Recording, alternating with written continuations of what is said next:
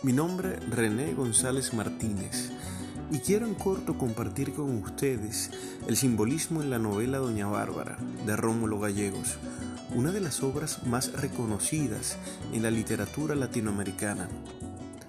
Doña Bárbara es la novela de mayor trascendencia y proyección del escritor y expresidente venezolano Rómulo Gallegos, ambientada en el estado Apure, en los predios del río Arauca, una región que forma parte de los imponentes llanos venezolanos y contextualizada en la época de la férrea dictadura del general Juan Vicente Gómez.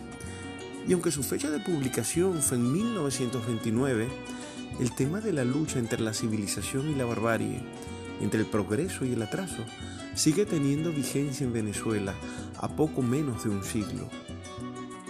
Doña Bárbara es una novela regionalista puesto que en ella se describen los elementos autóctonos del llano venezolano, sus costumbres, sus creencias, la problemática de sus habitantes, la vegetación y la fauna de la localidad.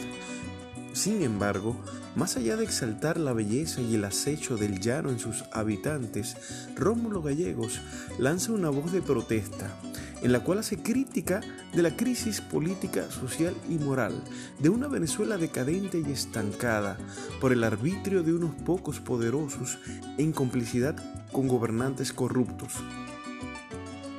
Pero Rómulo Gallegos acompaña esta protesta con la propuesta de enfrentar el atraso con el progreso, que a mi juicio corresponde a la búsqueda de un bienestar político, social, moral y tecnológico en el llano.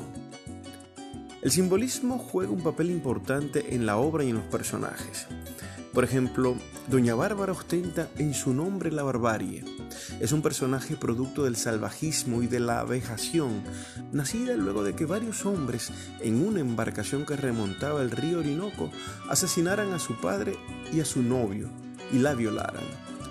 Doña Bárbara es la representación de que la violencia engendra violencia, una mujer poderosa, inescrupulosa, arbitraria y astuta, que busca siempre vengar su deshonra en cualquier personaje masculino, hasta que conoce a Santos Luzardo, de quien se enamora.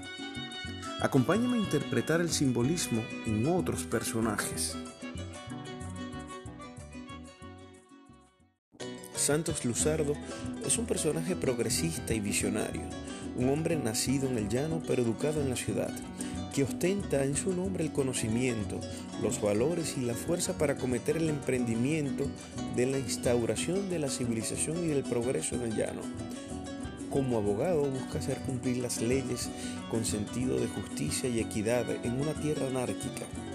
Sin embargo, Gallegos también nos muestra que la instauración del progreso en el llano no es tarea fácil y que la barbarie puede dominar a elementos progresistas como en el caso del primo de Santos Luzardo, Lorenzo Barquero, quien a pesar de ser educado y de ser abogado, sucumbe a los encantos de Doña Bárbara, cayendo en la ruina económica y moral al punto de sumirse en el alcohol y en el abandono.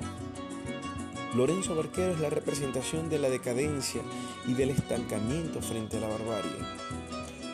Finalmente, Marisela, hija de Doña Bárbara con Lorenzo Barquero, aparece como poco más que un animal salvaje del llano. Pero luego de que Santos Luzardo decidiera llevarla con Lorenzo Barquero a su hacienda, conseguirá ser convertida de personaje montaraz y áspero a una mujer educada y crítica. Maricela es el resultado de la propuesta individual de Rómulo Gallegos frente al estancamiento por la barbarie, la educación. Doña Bárbara tomará conciencia del amor entre Santos Luzardo y Marisela, y un asomo de amor maternal hacia su hija la hará ceder. Entonces, la lucha entre la civilización y la barbarie concluirá con un final esperanzador y optimista. La casica de la Arauca desaparecerá, desapareciendo con ella la barbarie, la corrupción y la fuerza bruta, dejando paso a la civilización, a la justicia y al progreso en la llanura venezolana. Tierra todo horizontes y toda caminos. Por acá, René González Martínez. Ha sido un gusto haber llegado hasta ustedes.